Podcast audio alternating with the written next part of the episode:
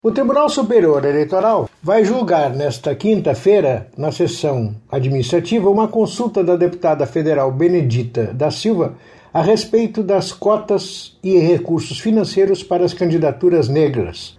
A pergunta trata as formas de distribuição dos recursos financeiros e tempo em rádio e TV já concedido às mulheres deverão ser na ordem de 50% para mulheres brancas e outros 50% para mulheres negras, conforme a distribuição demográfica brasileira?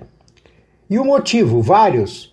Deputados e senadores com seus sobrenomes consolidados estão trazendo suas mulheres, filhas e outras da família com o mesmo sobrenome para terem acesso a este dinheiro exclusivo para mulheres. Sendo membros das famílias destes tradicionais deputados e senadores, esse dinheiro corre o risco de ser desviado não chegando às mulheres negras que estão fora deste círculo do poder.